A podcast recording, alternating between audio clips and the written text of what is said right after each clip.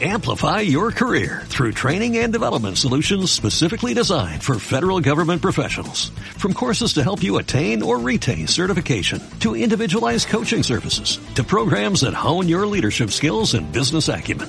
Management Concepts optimizes your professional development. Online, in person, individually, or groups. It's training that's measurably better. Learn more at managementconcepts.com. That's managementconcepts.com. En Radio Castilla-La Mancha. Hay que callar un momento que he oído que alguien gritaba. ¿Qué pasa? Parece la voz de Pancho. ¿Qué? ¡Que ha muerto! ¡Que ha muerto! ¡Bobo! Estamos de cine. Edición series. ¡Nine Dog me batas!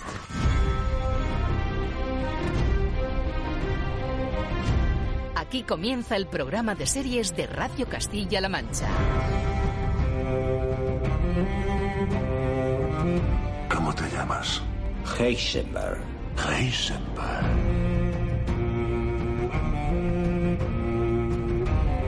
¡Es el lobo blanco! ¡El rey! ¡En el norte!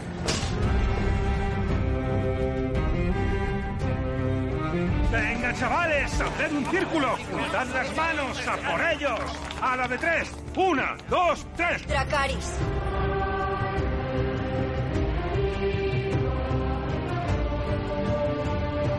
Presenta Roberto Lancha.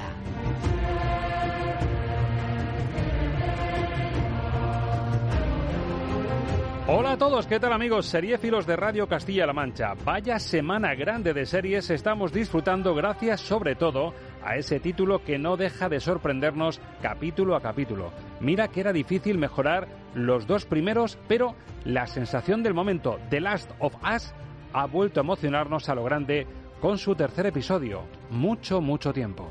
Había marcas de comida que se vendían por todo el país, por todo el mundo. Pan, cereales o unas tortitas. Si comías lo bastante, te infectabas. La comida contaminada llegó a todas las tiendas el jueves sobre la misma hora. Horas después, la gente enfermó. Y por tanto, mucho, mucho que contar, que analizar y que disfrutar con Raquel Hernández al hablar de esta tercera entrega de una adaptación que, o mucho nos equivocamos, o no va a tener rival en premios de cara al próximo año. Pero más allá de los últimos de nosotros, Raquel Hernández nos trae una remesa muy variada, tres títulos que llegan a diferentes plataformas. El drama Un lugar en el cielo en Apple TV, el thriller sospechoso que es novedad en Movistar Plus y Free Rich, la comedia gamberra que acaba de estrenar Netflix. Títulos de series que van a tener que pasar, por supuesto, por nuestro filtro Rachel. Y sin movernos de Netflix, para cerrar el círculo, Ángel Luque ha puesto el ojo en una de las series más populares y vistas de esta plataforma. Es pura actualidad. La chica de nieve puede tener sus virtudes y defectos como serie, pero hay algo evidente. Está funcionando entre el público y tiene una magnética y sugestiva banda sonora firmada además por uno de los compositores más afinados de nuestro cine, Julio de la Rosa, el tipo que nos metió con goja en el cuerpo con la música de la isla mínima, ha sido el elegido, muy bien elegido, para insuflar atmósfera, vértigo y también esperanza a la desaparición de esta chica de nieve. Bueno, pues nosotros tenemos ya todo listo para ponerte al día en el universo series. Si tú también estás preparado, abrimos menú, elegimos nuevo capítulo y damos al play para que disfrutes de una seriéfila hora de buena radio y en la mejor compañía. ¡Empezamos!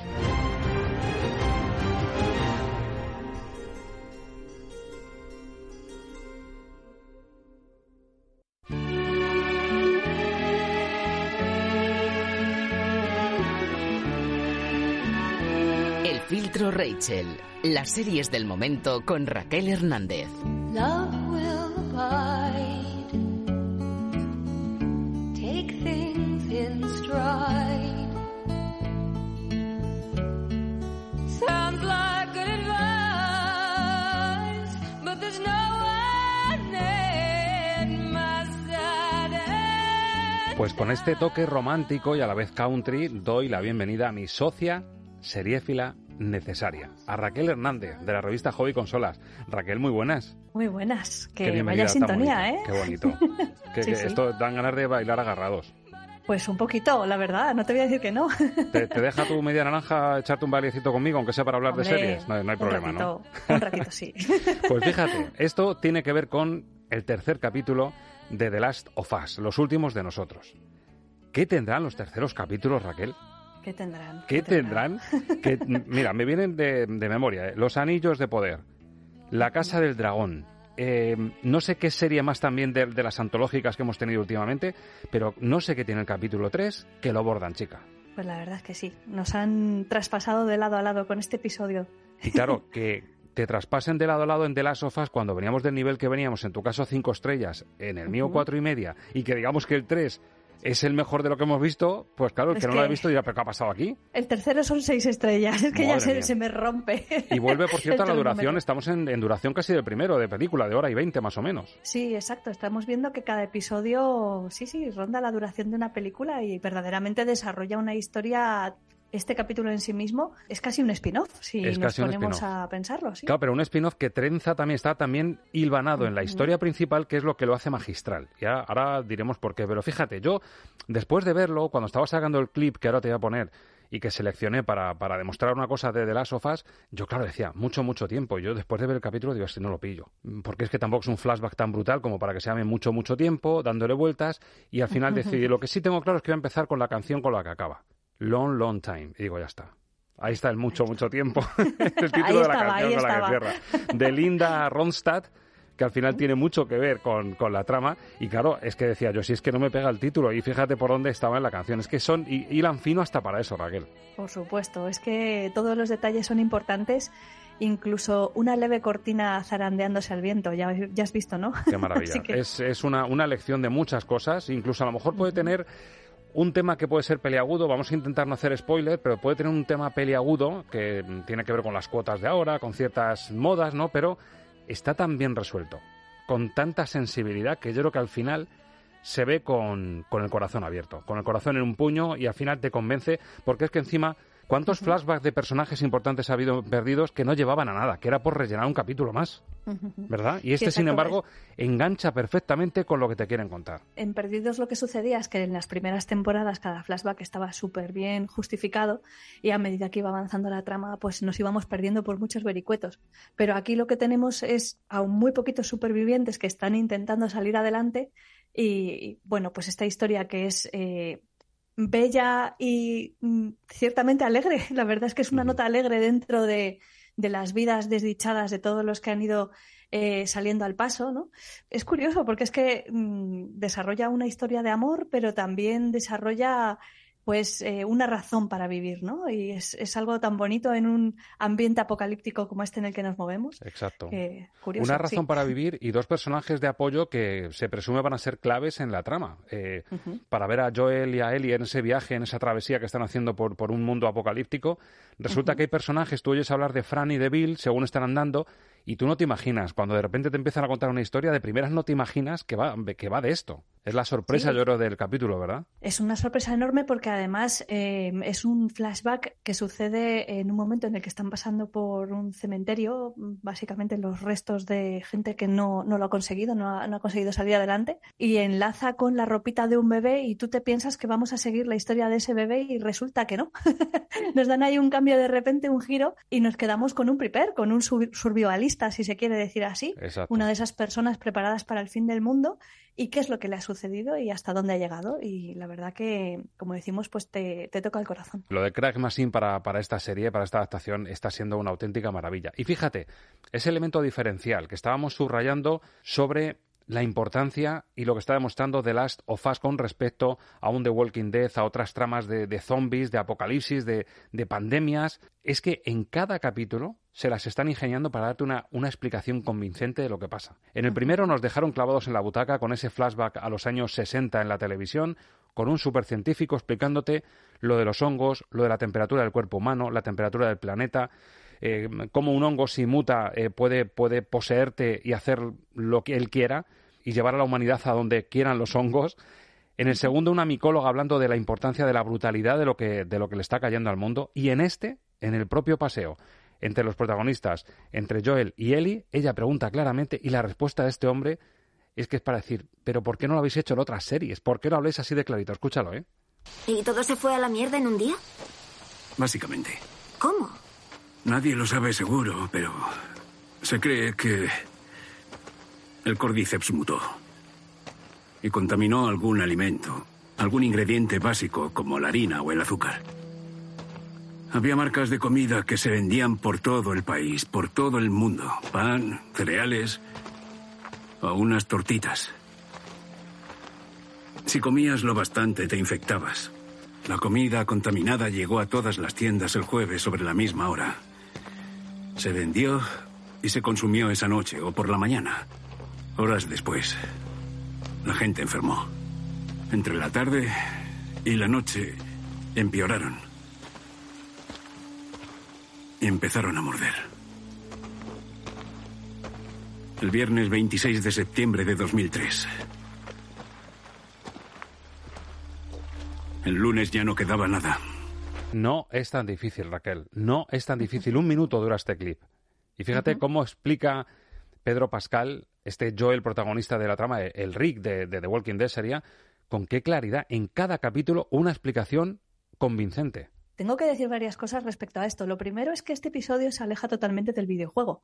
Y qué importante es cuando se hace una buena adaptación saber añadir y saber eh, limar y saber cortar y saber quedarte con lo importante que son los personajes, generalmente. El hecho de que el- este apocalipsis se diera en 2003 no es baladí. Eh, hay muchas cosas que sucedieron en 2003 que podemos ver eh, entre estos años y ahora.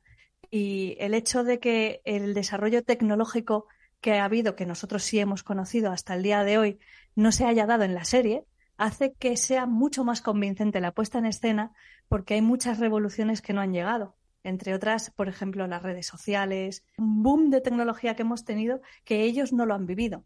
Y esto nos hace que también eh, sea más fácil meternos en ese mundo que nos presentan. Y luego encima, como bien dices, es que no rehuye dar explicaciones de las cosas, cosas que estén pasando de manera solapada o no. Bueno, es verdad que ellos tienen un vacío de, de información, han rellenado con lo que saben, probablemente no lo saben todos los propios personajes, pero por lo menos eh, no es eh, una zona como decirte, parda, en la que siempre estamos preguntándonos ¿y qué pasó? ¿y qué? ¿Cuándo nos lo van a explicar? ¿y cuándo vamos a llegar?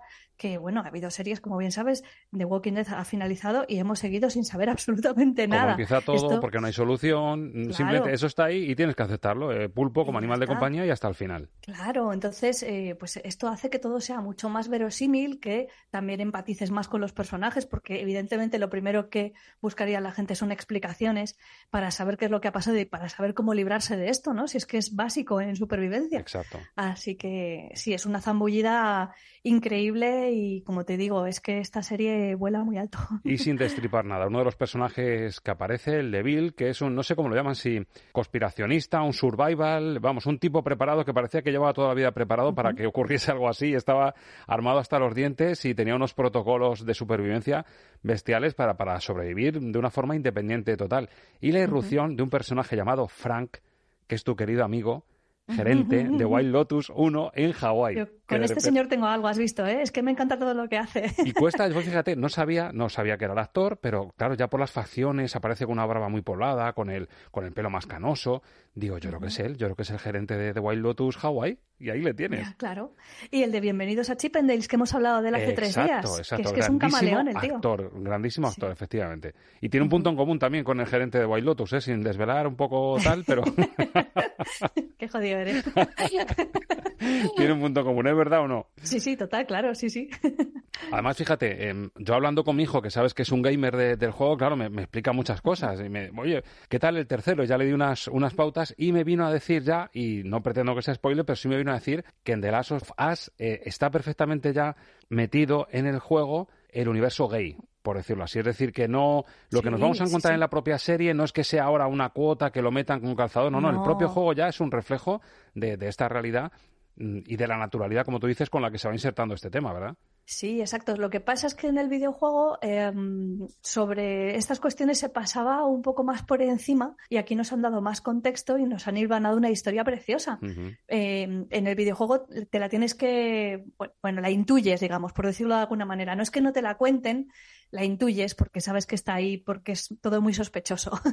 Pero es verdad que no te la cuentan como tal, porque no forma parte del juego. Sin embargo, no es el único personaje que tiene esta tendencia y ya veremos cómo se va desarrollando en la serie, pero estoy segura de que vamos a ver más, más sobre esta cuestión. Madre mía, pues yo entusiasmado estoy. Mm, ¿Qué razón tenías con que iba a haber buen material para, para sobrevivir y para mm, cubrir el vacío que nos han dejado grandísimas series de los últimos meses? Y toca puntuar. Tú venías de 5 y claro, si este es el mejor de los tres y ya venías de 5, pues no te vas a salir de 5 estrellas, Raquel. Efectivamente, ya te digo, esto es como los hoteles de seis estrellas, pues igual, este es como el hotel ese que hay en Budapest de seis estrellas, esto es un capitulazo, yo creo que es de lo más chulo que hemos visto. Claro, decir que en el año es un poco ridículo porque el año acaba de comenzar, pero qué regalo nos está haciendo HBO Max con esta serie porque es que es desde luego, te llega al corazón, que te traspasa, con la que te emocionas, con la que te quieres quedar con los personajes, los comprendes. Qué bonito es el paralelismo que hay también entre Joel y Bill, que son eh, dos personas abocadas a cuidar de otras. Exacto. Eh, no sé, tiene, tiene, como dices, Ilvana tan fino, está tan bien contada la historia que, jolín, que es que es una, una gozada. Es una lección narrativa de, de cómo hacer un flashback, con- de repente sorprenderte con que estás en un medio flashback, a medio camino entre la actualidad y el recorrido de la historia que te va contando. O sea, lo hilvana de tal manera, de- con una naturalidad que te ayuda a, hacer, a reconstruir el puzzle sin artificios y de una forma en la que no te pierdes, encima te explica todo clarito y no solo te explica, sino que te hace sentir, que es lo bonito de y con sensibilidad. Claro, esa es la cuestión. Es, es un episodio con mucha sensibilidad porque no necesita mostrártelo absolutamente todo para que comprendas lo que está sucediendo. Y eso también es muy bonito, que cuando eh, da un salto hacia adelante en el tiempo y ves la evolución de la relación que hay entre los personajes, la comprendes perfectamente y, y ves eh, cómo es el inicio de una relación, cómo es el desarrollo, las desavenencias, qué es lo que te separa, qué es lo que te une, qué es lo que está al final del camino cuando comprendes que lo has recorrido con esa persona y que ha merecido la pena, es que es brutalísimo, ¿eh? Meter Bueno, una pues, vida ahí. Por todo esto, en este capítulo 3, aquí Roberto Lancha se sube al carro de las cinco estrellas que también le pone Raquel Hernández. Y para eso tenemos en Estamos de Cine, también en las series, nuestra fanfarria cinco estrellas.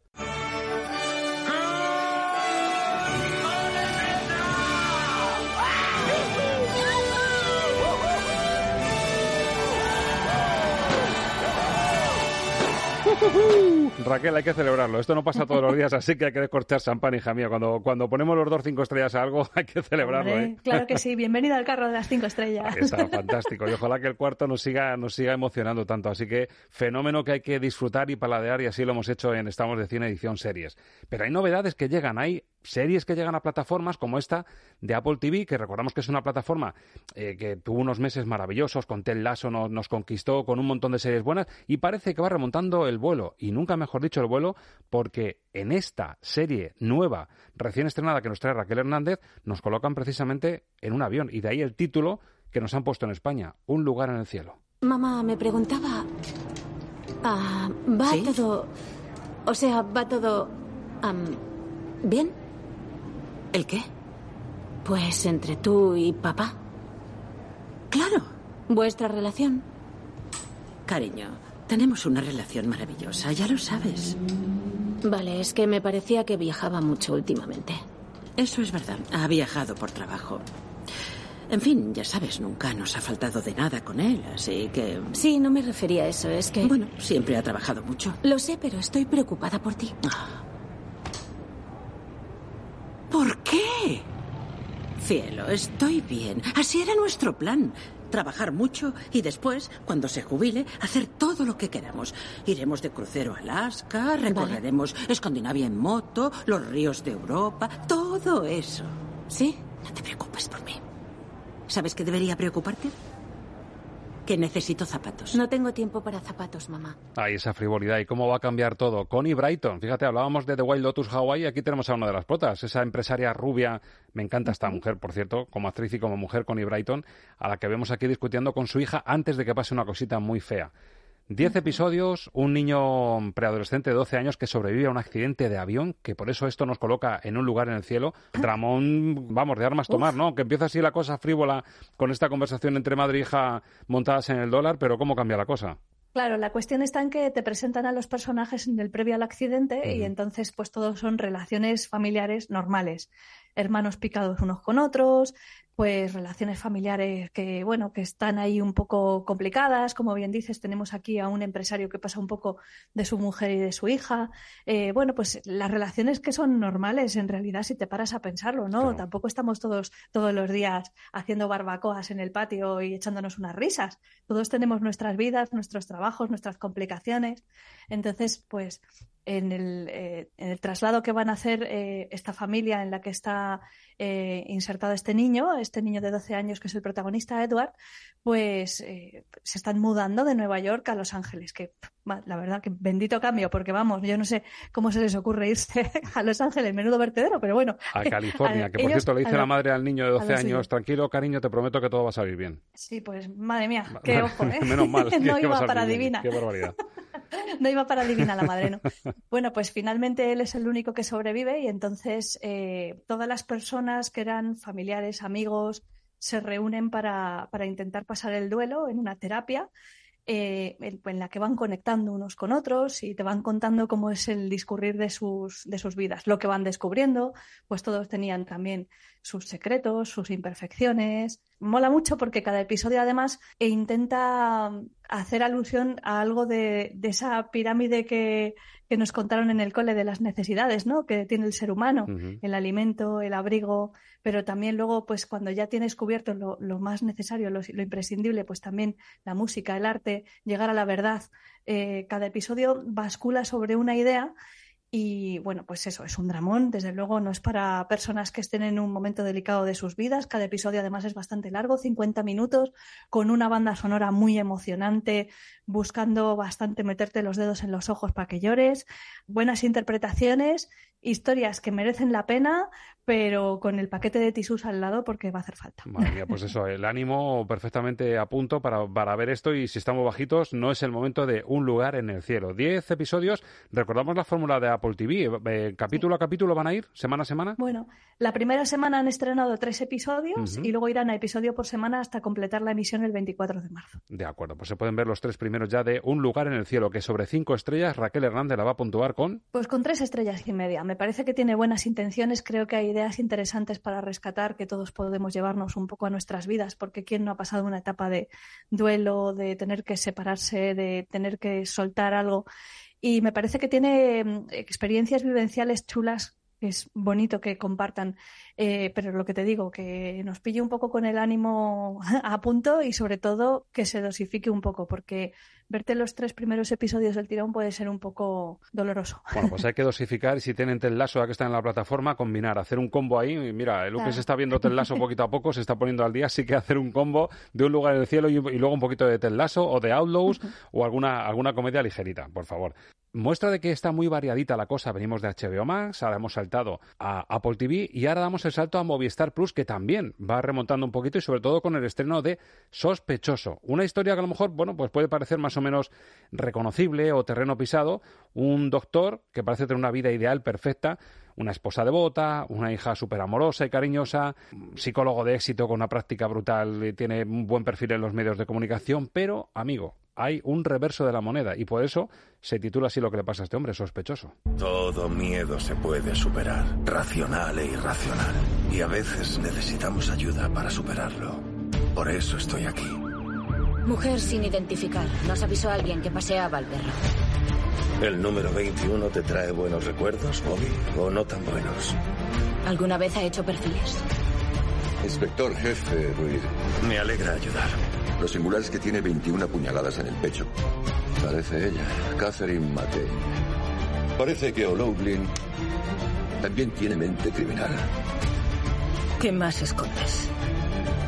Bueno, quien sabe si este hombre esconde más o no es Raquel Hernández. Raquel, ¿sospechoso con razones o no? Es que si te lo cuento te fastidia la serie. claro, son solo cinco episodios, ¿vale? Vamos a empezar por el principio. De una horita cada uno, En- ¿no? Bueno, menos, un poquito menos, Ajá. unos 45 o 50 minutos. Depende un poco del episodio, que a veces se extiende un poquito más, pero no, no llega a la hora. Y bueno, la gracia que tiene un poco la serie es eh, eso precisamente, ¿no? Todas las dudas que hay sobre este personaje central, que es un terapeuta.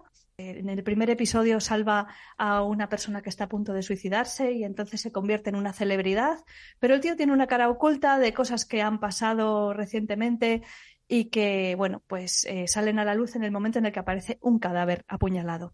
Vaya. Entonces, bueno, es una mujer joven con la que resulta que él había tenido algún tipo de relación en un pasado reciente que puso en peligro su matrimonio y cuando los investigadores empiezan a sacar todo esto a la luz, pues como que les casa todo, ¿no? Es como blanco y en botella. Entonces, efectivamente, tiene un comportamiento tremendamente sospechoso. Intenta tapar pruebas, intenta meterse en sitios donde no tiene acceso para descubrir cosas, en fin, que para la propia audiencia es tremendamente sospechoso desde el minuto uno.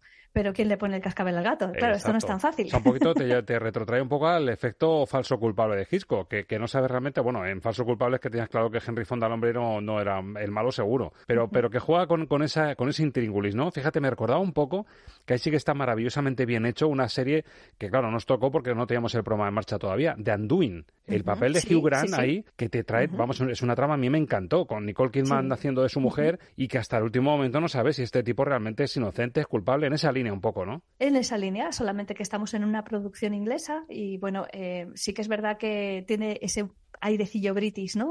en la, Que tanto nos en- gusta. sobre todo, en- claro, en la puesta en escena y demás. Sí que es verdad que también como que intenta coger algunos de los tropos del, del cine policial estadounidense, no, no te lo voy a negar, que Sí. están ahí todos, ¿no? El forense, no sé qué, no sé cuántas, todas las cositas que tienes habitualmente, todos los leitmotiv. Y bueno, funciona razonablemente bien en la medida en la que da muchos bandazos. Entonces, simplemente en los dos primeros episodios vas de un lado para otro varias veces pensando.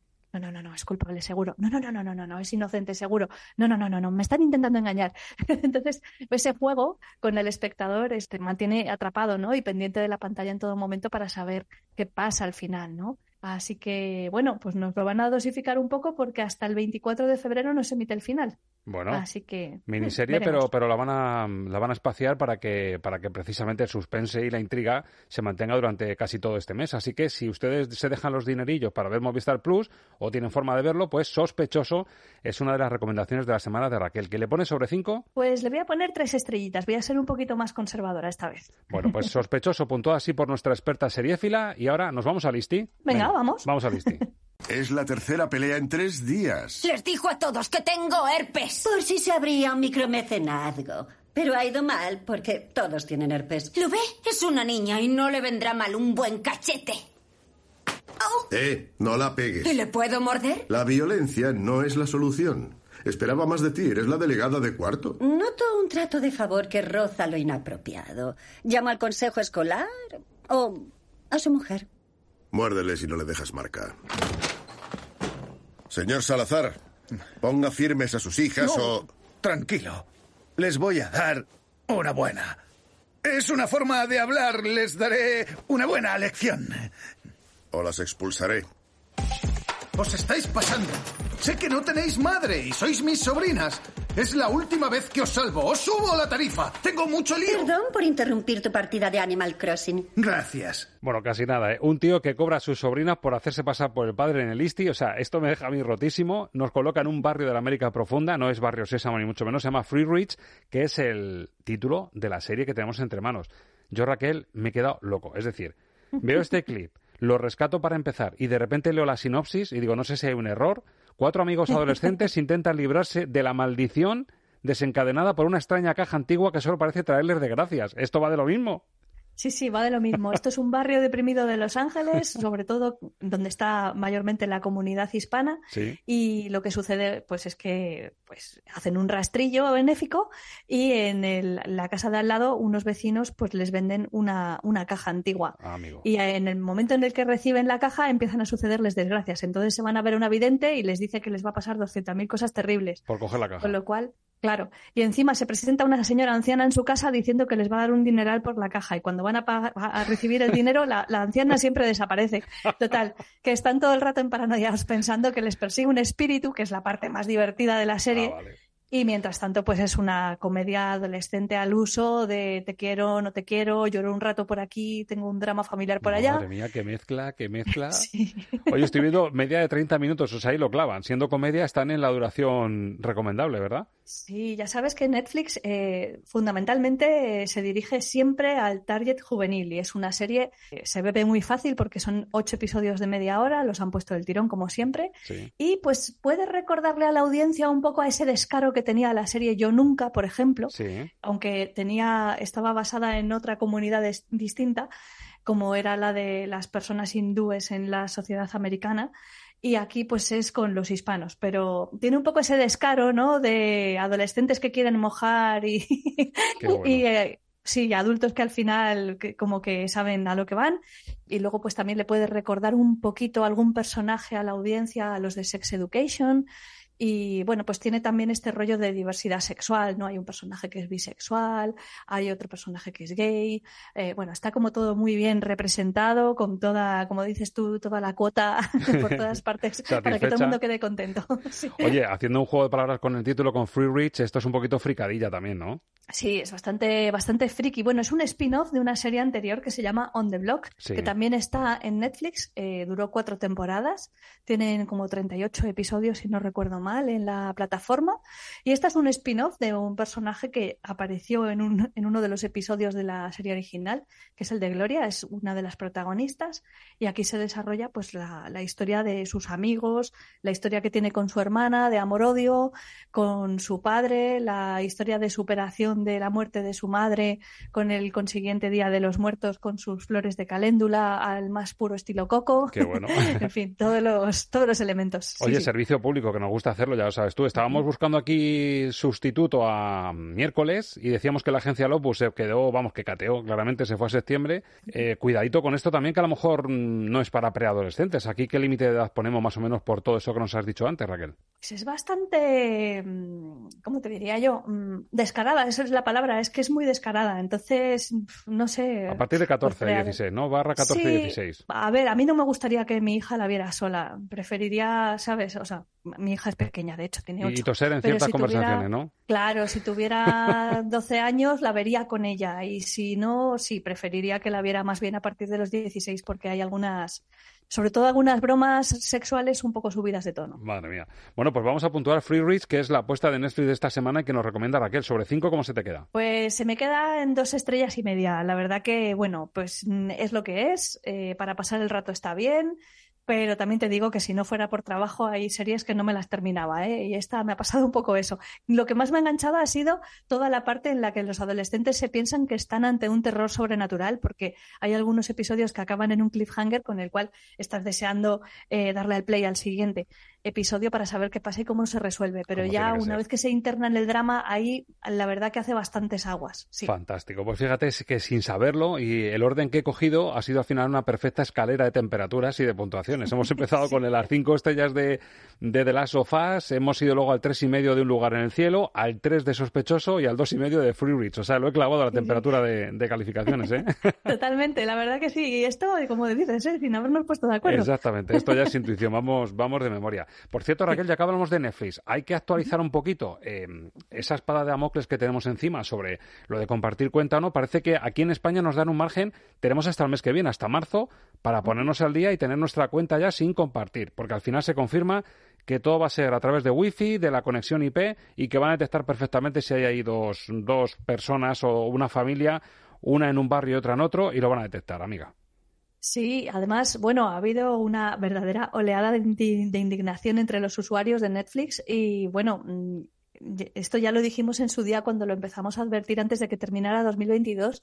Antes de hacer cualquier cosa de estas, tienen que informar a los usuarios exactamente de cuáles son las medidas que van a tomar. Claro. Con lo cual, vamos a respirar hondo. De momento, vamos a seguir mandándoles indignación para que se den cuenta de que Eso este sí. no es el camino que nos gusta. Y que nos mastiquen todo porque se está diciendo lo del famoso código que te, que te llega cuando haces cualquier movimiento bancario o cualquier cosa un poco en, en la App Store. Mm, Sí. Que al final tienes que meter un código cuando detectan que te estás conectando desde un sitio raro. Con lo cual, el, el titular de la cuenta va, va a estar teniendo que meter el código. Vamos, que incómodo parece que va a ser. Sí, sí, sí. Yo creo que van a intentar introducir un- uno de estos famosos códigos de verificación dos pasos que te llegará al teléfono móvil es. para que digas si eres tú. En fin, esto todavía está en pruebas en los sitios donde se está implementando y en función de cómo funcione allí, aquí se pondrá o no se pondrá en marcha. También eh, tampoco se ha llegado a decir eh, específicamente de cuánto será, entre comillas, la multa de estar compartiendo. En su día os dije que serían tres euros, ya se habla que serán entre tres y cuatro. Entonces, está todavía todo un poco por hacer. Claro, la gente estaba Pero- echando cuenta diciendo, pues igual, bueno, por tres eurillos igual me compensa y, y que la compartimos los dos o los tres. Claro, es que eso es lo que hay que ver, si compensa o no compensa. El objetivo de Netflix está claro, pero el de los usuarios también. Bueno, pues haciendo un guiño a la famosa película Bailad, Bailad malditos, aquí decimos indignaos, indignaos malditos, que esto, que la ola se haga grande para que, para que no cuaje esto. Y que, y que por favor que la gente muestre su indignación de manera civilizada en redes sociales, compartiendo, hablando y no haciendo ninguna barbaridad. También hay que decirlo, un poco un llamamiento a la calma, que está bien mostrar la indignación, pero sin pasarse. Pues seguiremos actualizando con compañera, que esto es un tema muy, muy interesante y otros que vendrán también, como lo de ir aglutinando ofertas, pero bueno, tenemos todo un año para ir desglosando todo esto, Raquel. Quédate porque Ángel Luque viene con ganas de hablar de la chica de nieve de la banda sonora, de Julio de la Rosa. Ah, mira, perfecto, pues aquí me quedo escuchando. Que le va ideal. Compañera, hasta la semana que viene. Hasta la semana que viene, un abrazo. Y ahora amigos, que nadie se mueva porque aparte de todo esto que nos traen las plataformas más conocidas y comerciales, resulta que aquí en esta casa tenemos plataforma gratuita. CM Media y CMM Play también te ofrecen contenidos que nos trae como cada semana Arancha Sánchez.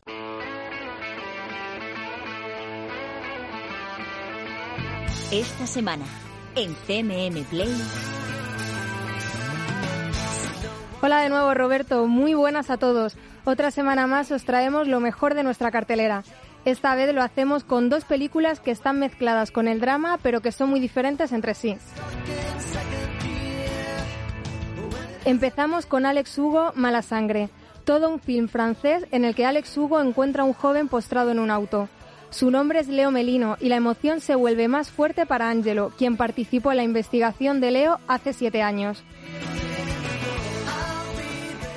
Y continuamos con Green Book, protagonizada por Vigo Mortensen y Marshala Ali, con una química que traspasa la pantalla.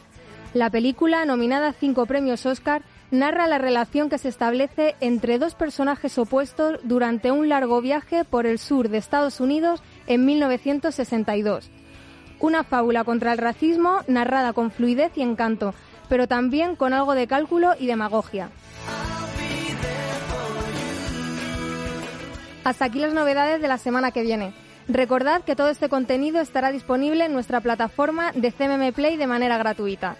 Muchas gracias por escucharnos. Nos vemos la semana que viene con más películas.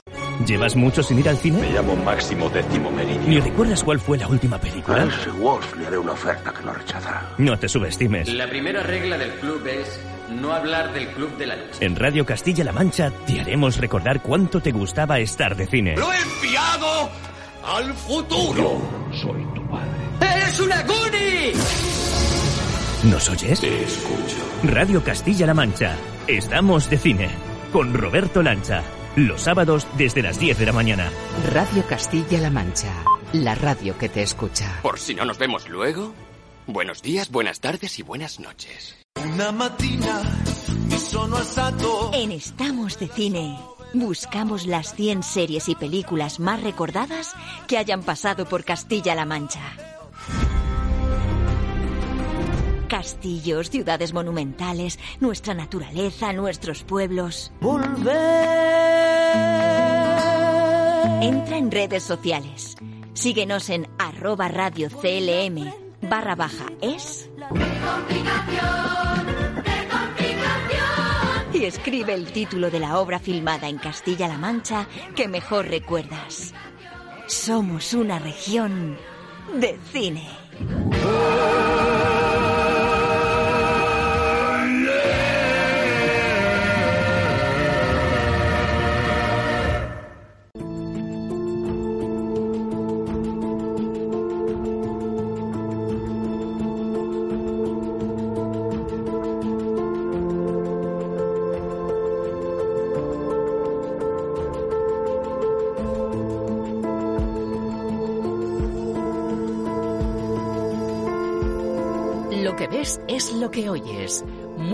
Para soñar series. Con Ángel Luque.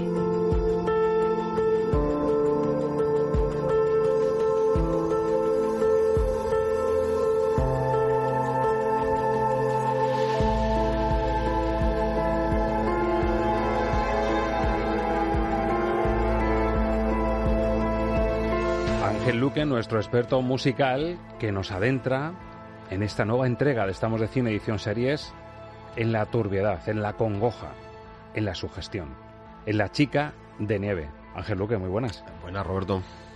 ¿Por qué se ha apostado por La Chica de Nieve? Sin duda es el momento, es la serie del momento. En plataformas, en Netflix ha sido el gran pelotazo, es nuestra, es una peli española, una, una serie española de Jesús Mesa Silva, que remueve algo tristemente familiar, la desaparición de una niña.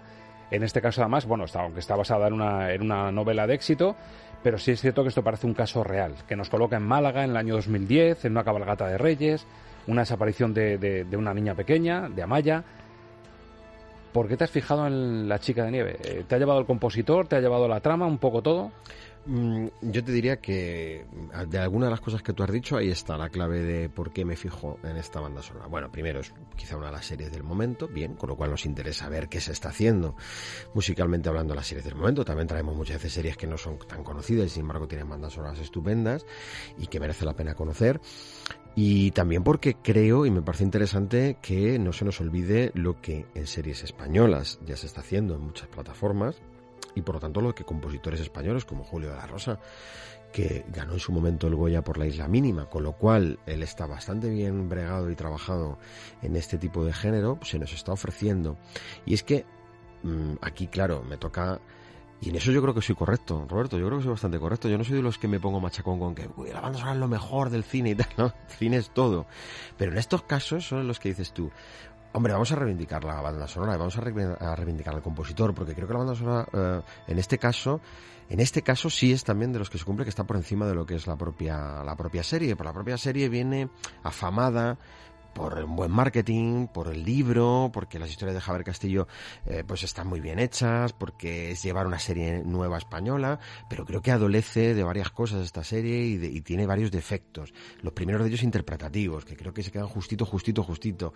Eh, luego después a nivel guion, pues también creo que se queda justito. O sea, hay cosas un poquito clichés, un poquito ya las hemos visto, están un poco hechas, están ya muy vistas.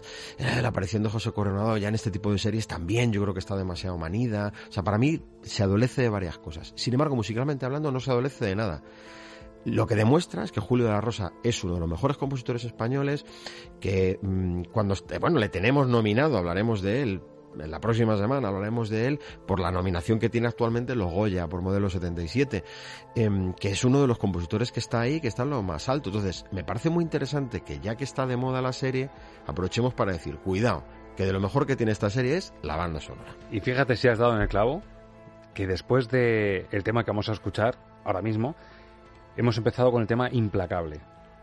Decías tú, las interpretaciones. Es verdad que ver la congoja de los padres, de los actores que encarnan a los padres de Amaya, de su entorno, de ver a Milena Smith como periodista con un pasado turbio también, con un episodio de violación también que, que, que le trae en la cabeza, pero tanto como una lágrima de un actor, de una actriz, de, de una um, secuencia un poquito dolorosa, esta zozobra, esta congoja, este, este malestar que te puede provocar la música, es mucho.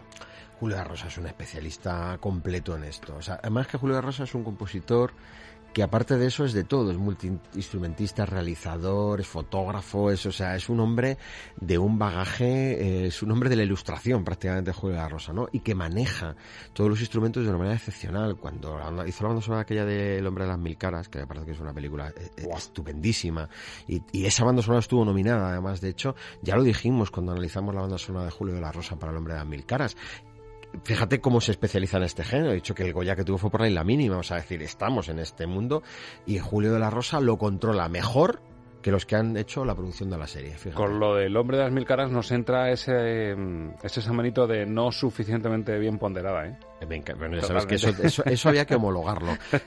el hombre de mil caras no está suficientemente bien ponderada, es una de las mejores películas que se ha hecho en los últimos 10 años en el cine Totalmente. español. Escuchamos el último abrazo, a ver cómo Julio de la Rosa impregna de música esa sensación de que estás dando el abrazo a alguien que quieres y que puede ser el último, por una desaparición, por una muerte. Vamos a seguir ahondando en esta trama que bueno, que puede ser dudosa en cuanto a la adaptación del libro, pero desde luego en cuanto a música, lo que ha hecho de la Rosa es fantástico.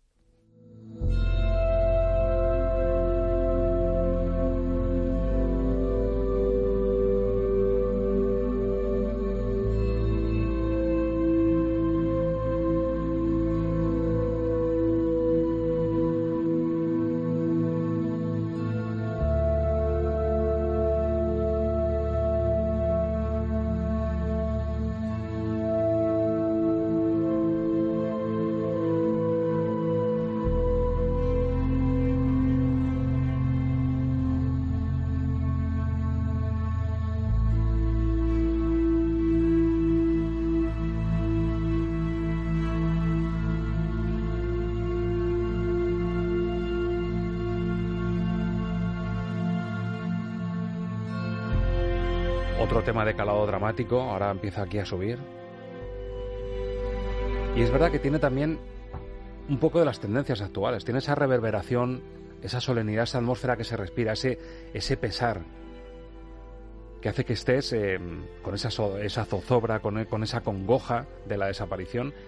Y yo creo que bebe muy bien, teniendo el estilo de siempre de la Rosa, bebe muy bien de las eh, modas de ahora también. Sí, Julio de la Rosa se ha caracterizado siempre por ser un compositor muy directo en lo que, en lo que ha hecho. O sea, no, no le ves mm, falsetes en lo que hace, es un compositor clarísimo, diáfano, directo, eh, donde no disimula el estilo, donde no disimula la crueldad cuando la tiene que, manifestar, donde, donde no se corta la forma de, de hacer instrumentación muy moderna en muchos casos. Y sí, claro que está un poco embebido el tema en, las corrientes y en la inspiración actual, pero a, la vez te das cuenta que mm, es un estilo y una forma eh, de alguien que ya viene rodando mucho tiempo en este género, es decir, de alguien que se siente muy cómodo. O sea, tú te das cuenta cuando un compositor, y esto lo hemos hablado con alguno de ellos aquí, el director le ha forzado a generar un estilo eh, donde se puede manejar bien porque es buen compositor, pero te das cuenta que no termina de sacar una comodidad, es decir, te das cuenta que el compositor está forzado pero no cómodo con esto. Eh, Julio La Rosa es que se encuentra muy cómodo en este, en este registro, se lo hace muy bien, lo, lo maneja y lo controla muy bien, los tempos, los ritmos, son casi temas contemplativos, pero cuando tiene que darle marcha, le da muchísima marcha. La verdad, Milcar es una banda de, un espectro musical terrible en este sentido y de un ritmo eh, modernísimo, o sea, una, cosa muy, muy, muy fronteriza en muchas cosas, ¿no? Eh, aquí es mucho más contemplativo, Julio de la Rosa, pero te das cuenta que te está llevando siempre a un límite musical que es directo, que es claro, que es diáfano, no intenta tapar, tampoco intenta crear melodías mm, con una sonoridad sencilla, sino que, te quede claro cuál es el ambiente del que te quieres rodear y cómo te quieren embadurnar y lo hace muy bien. Y fíjate, hay algo en esta oportunidad que ha tenido De La Rosa al ser una serie que es poder exprimir y sacar partido a lo que es la división en capítulos. Los cliffhanger famosos, ¿no? Ese cebito final, ese crescendo que te deja un capítulo hmm. para poder enganchar con el siguiente. Y claro, ahí, cuando en la trama, en un thriller como este, una desaparición, búsqueda, policía, em, periodista, que busca a, quién puede ser el culpable, esa reverberación de la que se nutre de las nuevas corrientes le viene muy bien a la historia. Es decir, cuando hay un subidón, un descubrimiento, algo que te, que te agita por dentro, ¿no? Que, que como padre, como amigo de la familia, como policía, te remueve por dentro, esa reverberación le va muy bien a la historia. Yo creo que ha sabido muy bien coger también pinceladas de lo que se lleva ahora y luego esta línea melódica tan sutil que también le, le da al drama pero creo que es una buena oportunidad en una serie para un compositor como él jugar con esa con esa baza también. Sí, y además está muy bien elegido, quiero decir, está muy bien pensado que fuera Julio de la Rosa el que el que entrara aquí en este en este proyecto. Yo creo que en ese sentido sí veían claro. Mira, yo creo que ven claro una cosa, ¿no? Y esto ya viene en las competiciones entre las propias plataformas, ¿no? O sea, yo no sé si Netflix termina de dar con la serie española de calidad que quieren que quieren hacer. Esto es una pregunta que dejo yo en el aire. No sé si terminan de dar con esa serie de calidad, igual que HBO sí lo ha conseguido. Sí que ha conseguido porque con Patria yo creo que se, se coronaron absolutamente en lo que es el paradigma de una serie de calidad absoluta y eligieron a un Fernando Velázquez. Es decir, sabían que tenían que apostar a, a todo lo ganador. Y aquí, con la apuesta de Julio de Rosa, Netflix sí está lanzando esa idea de decir, ¿quién es, por decirlo de alguna manera, creo que se entiende el símil, el Fernando Velázquez del thriller en España, Julio de la Rosa. Es más, Luque, que es lo que te quería decir justo al principio. Cuando le pregunté hace una semana a Raquel Hernández, que nos trajo como novedad destacada la chica de nieve, yo le dije, ¿le ha faltado un toque a la trama, a la premisa, al desarrollo, un toque a ese thriller español más auténtico, como la isla mínima? Y me dijo, justo. Claro se han ido a la estructura americana para que funcionen los cliffhanger, para dejarnos eh, el caramelito y poner el siguiente capítulo, se han ido a un estilo más americano cuando lo que le pegaba a esta historia, que se desarrolla en el sur de España, que va sobre una desaparición, sobre una trama truculenta, oscura, de mm, rapto de niños, de secuestro de niños, y claro, dijo, le falta el toque Isla Mínima. Y sin embargo, en la música, resulta que sí tiene al compositor de la Isla Mínima, con lo cual dieron la, puntada buena en la música, pero no en el desarrollo de la serie. Pues eso viene a confirmar lo que yo te he dicho hace un momento, es decir, creo que la apuesta musical en gran parte del resultado final tiene un nivel un poco por encima de lo que ha sido el resultado de la serie. Cuando apuestas por una banda sonora como esta, y venimos de varios temas que son gruesos, solemnes, eh, que te dejan un poco hecho polvo, siempre te gusta un poquito de bálsamo, Luque. Sí. Y meterse tiene- aquí el tiene tema... que haberlo. Tiene que haberlo. Esperanza, luz, ¿verdad? Sí. Y el tema este es muy bonito que nos traes porque el título ya lo dice todo. Sanar heridas.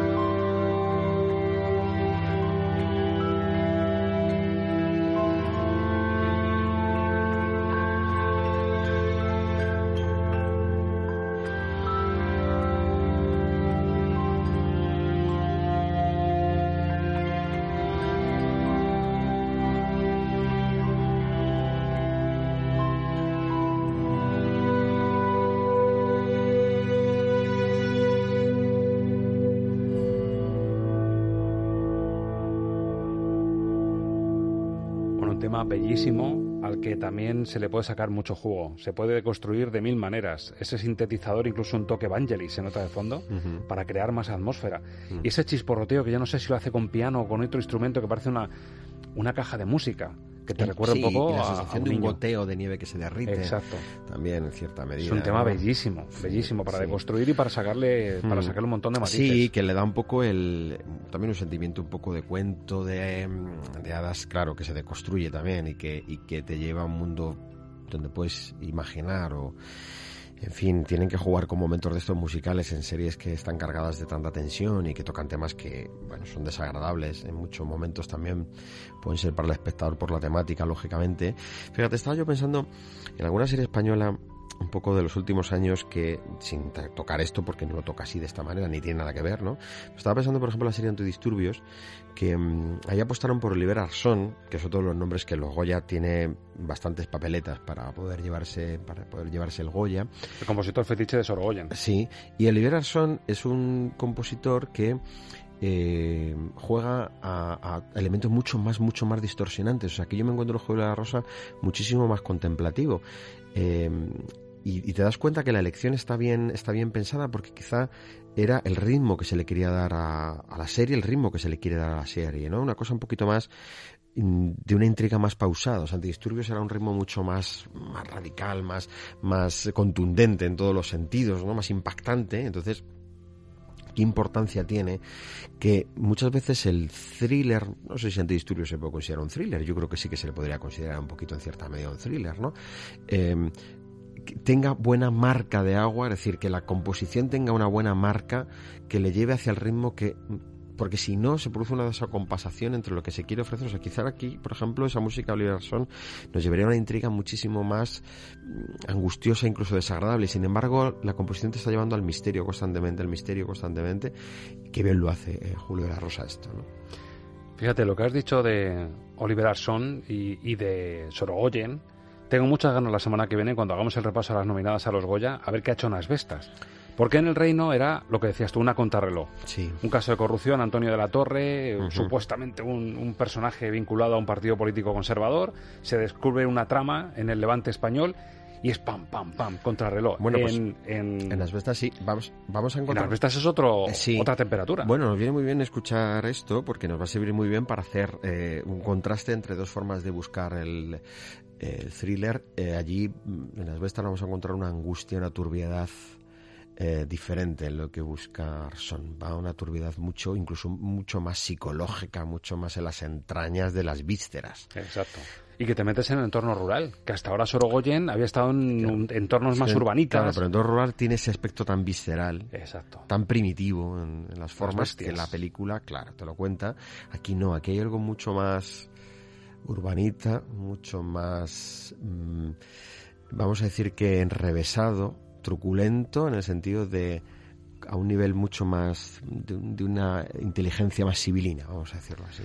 Pues la semana que viene nos toca. Y cerramos este repaso, este homenaje a la chica de nieve y la sorpresa de Julio de la Rosa, el compositor de La Isla Mínima, que tan bien le iba a esta trama que nos tiene a todos encogidos. A mí me quedan los capítulos finales y todavía, como no me leí el libro, Luque, la chica de nieve, quiero pensar que es la desaparecida, pero todavía no sé la metáfora por dónde va. Pero el tema que has elegido para cerrar es justo lo que lleva el título de la serie, La chica de nieve.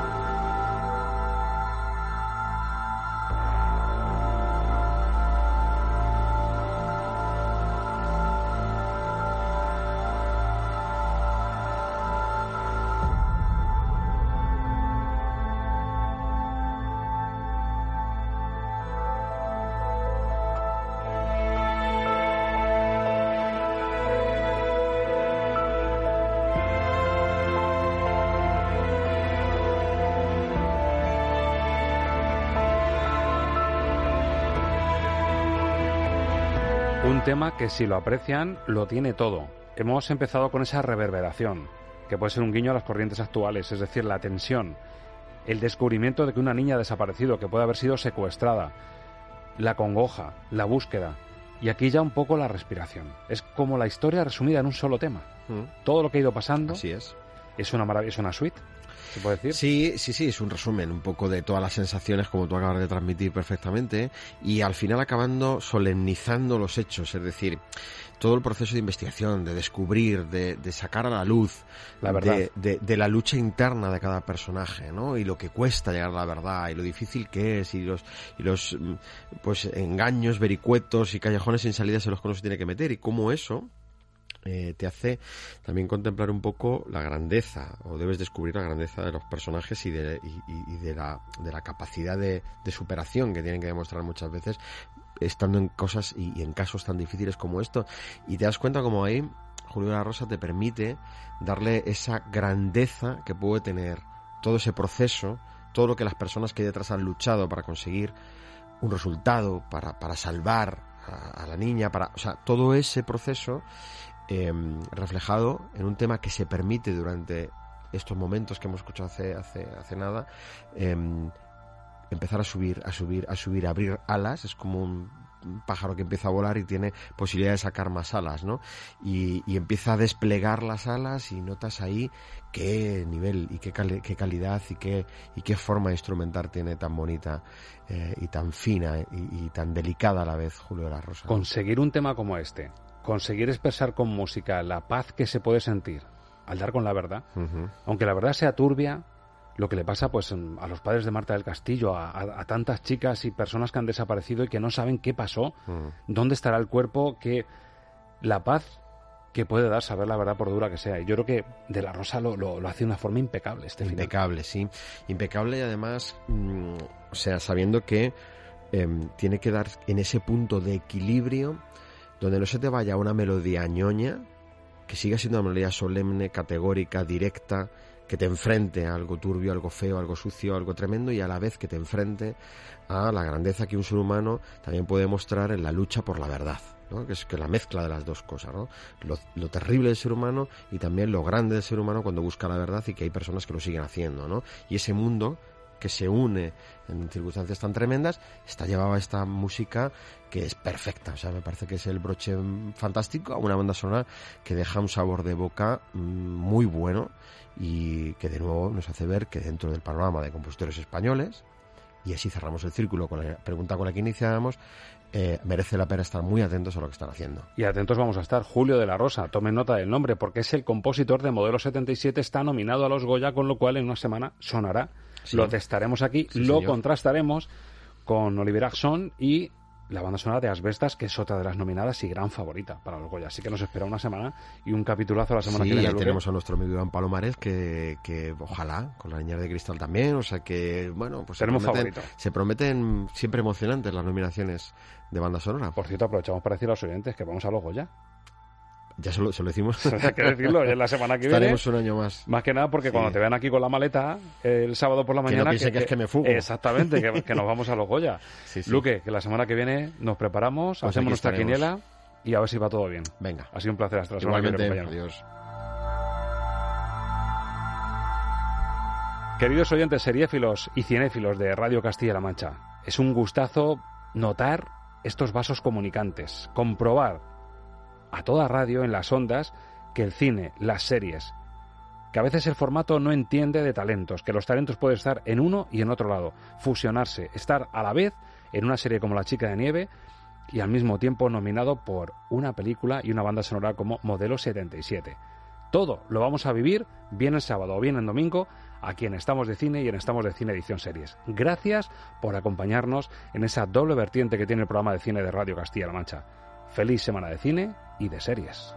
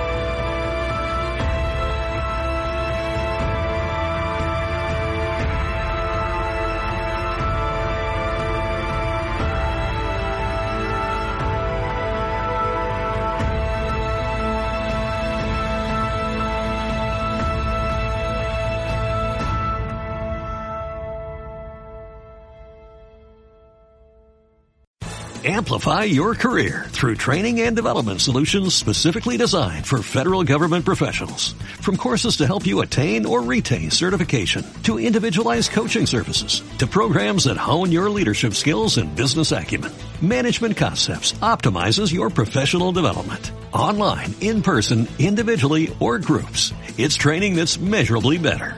Learn more at managementconcepts.com. That's managementconcepts.com.